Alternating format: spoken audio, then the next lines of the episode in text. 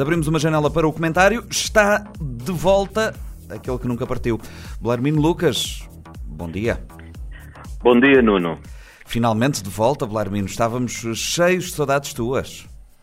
É verdade, pá, não sei como é que conseguiste sobreviver este tempo todo, mas enfim, isto, és um gajo resiliente. Sou, isto é, é, quase aquela história do saíste para comprar cigarros e nunca mais voltaste. Essa é verdade. Ou comprar pão, em alguns casos. Ou comprar pão, sim, ou comprar pão. Ora, Blarmino Lucas, hoje falamos sobre um, o estado bonito em que está uh, o mundo. E não só. É verdade, é verdade. Uh, muito bom dia, senhores ouvintes da Rádio Morabeza.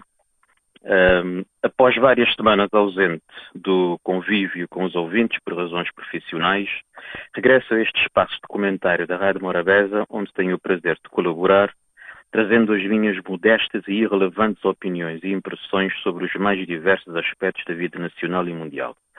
E ao olhar à minha volta, de microscópio e binóculos, tenho uma estranha sensação de que terá caído do céu. Algures no meio desta aldeia perdida no meio do universo, mais precisamente no terceiro calhau a contar do sol, uma garrafa de Coca-Cola semeando a maior das confusões. Quem não entendeu esta minha alusão deve ter de certeza menos de 30 anos e nunca mexeu num leitor de videocassetes Betamax. Por isso não terá assistido ao icónico filme em que uma garrafa de Coca-Cola vazia caída de um avião no meio de uma aldeia isolada de bosquímanos no deserto do Kalahari, na Namíbia, vai desencadear uma cadeia de acontecimentos hilariantes e caóticos levando a um encontro e choque de culturas com consequências imprevisíveis. Desse filme, até os que nunca o assistiram, de certeza terão ouvido o nome e, eventualmente, sem saber a origem da expressão, já terão, em algum momento das suas vidas, referido que os deuses devem estar loucos. Pois é, caros ouvintes, é essa sensação que temos neste momento ao perscrutar o mundo à nossa volta. Os deuses que nos regem, sejam eles quais forem, só podem estar loucos, ou isso, ou perderam por completo o controle sobre esta engrenagem toda. Alguém que tivesse entrado em coma há quatro meses e despertasse hoje, quando os neurónios recém-reativados lhe permitissem ligar a televisão e assistir ao telejornal, muito provavelmente iria chamar os médicos com urgência e pedir que o devolvam ao estado de coma. Tudo o que tínhamos por garantido há relativamente pouco tempo está completamente posto em causa. Depois do pesadelo da pandemia, a invasão russa da Ucrânia, ou, para não melindrar os muito sensíveis putinistas, não vai eu ser bombardeado da próxima vez que for comprar pasta de dentes ao centro comercial colombino, a operação militar especial da Rússia na Ucrânia não dá mostras de apaziguamento, provocando intermináveis e imprevisíveis ondas de choque por todo o planeta. Alguém há seis meses atrás seria capaz de imaginar que centenas de milhões de pessoas em todo o mundo, particularmente em África, Ásia e América Latina, estariam em risco de insegurança alimentar, eufemismo elegante e piedoso para risco de fome, por causa do desvario paranoico e belicista de um ditador de pacotilha com complexos de Pedro Grande e a atitude de Ivan o Terrível? Que teríamos gente a falar aberta e ameaçadoramente de risco da Terceira Guerra Mundial e inverno nuclear? Que a ferozmente neutral Suécia e a convenientemente prudente Finlândia estariam a pugnar por uma urgente entrada na NATO, essa organização que Macron diagnosticaram em situação de morte cerebral? Entretanto, instalou-se mais uma profunda crise económica no mundo inteiro, com a inflação a atingir patamares históricos, com consequências dramáticas nos bolsos dos cidadãos em todo o mundo. Uma ida a uma bomba de combustível passou a ser, para o comum dos automobilistas, uma prova de esforço cardíaco. É só ligar uns elétrodos ao peito e esperar pelos resultados do exame.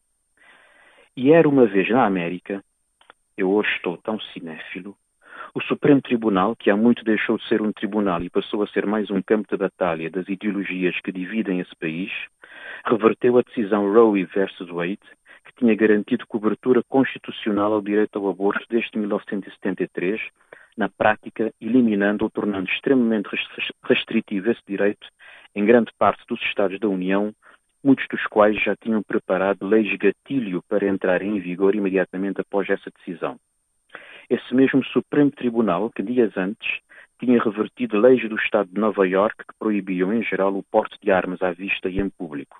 Portanto, caro ouvinte, já sabe, da próxima vez que for passear a Times Square, talvez andar de patins no Rockefeller Center, não se assusta ao ver montes de gandulos de coldre e pistola à cintura. Será apenas o Supremo Tribunal do ZEUA a proteger a vida nesse país. Poderia continuar a desfiar mais loucuras dos deuses por este mundo fora, mas também disse no início que além dos binóculos também tinham microscópios. E esse microscópio traz-me à vista uma loucura mansa, José Miguel Ju disse que me releva esta apropriação da expressão, que é a situação vivida na Câmara Municipal de São Vicente. De repente, esta ilha, que há muitos anos, ao que parece, vinha circular a velocidade vertiginosa pela autoestrada do desenvolvimento e progresso social, teve de ser diligentemente travada neste seu percurso glorioso pelos eleitos municipais, quiçá receosos de que a mesma pudesse derrapar e despistar-se numa qualquer curva mais apertada logo à frente. E nada mais eficaz para isso do que uma Câmara Municipal bloqueada, sem condições de funcionamento, refém de uma peleja insana entre protagonistas que, com o devido e merecido respeito, seguramente não têm como principal preocupação e objetivo os superiores interesses de São Vicente e os seus municípios. E, entretanto, toda a gente com responsabilidade e capacidade de intervir na contenda assobia para o lado, ela nave vá. Fellini não desdenharia colocar a ilha de São Vicente no lugar de Edmeia Tetua. Blarmino Lucas, muito obrigado pela tua crónica. Fiquei um pouco preocupado com as tuas referências cinematográficas, porque achei que a dada altura tu nos ias levar até ao clássico de 1939, realizado por Victor Fleming, e tudo o vento levou. Exatamente, não é? De repente estaremos nessa situação. E, a... e chegaremos ao fim e diria, frankly, I don't give a damn. Blarmino, até para a semana. Obrigado. Até para a semana, Nuno. Este programa está disponível em formato podcast no Spotify e em radiomorabeza.cv.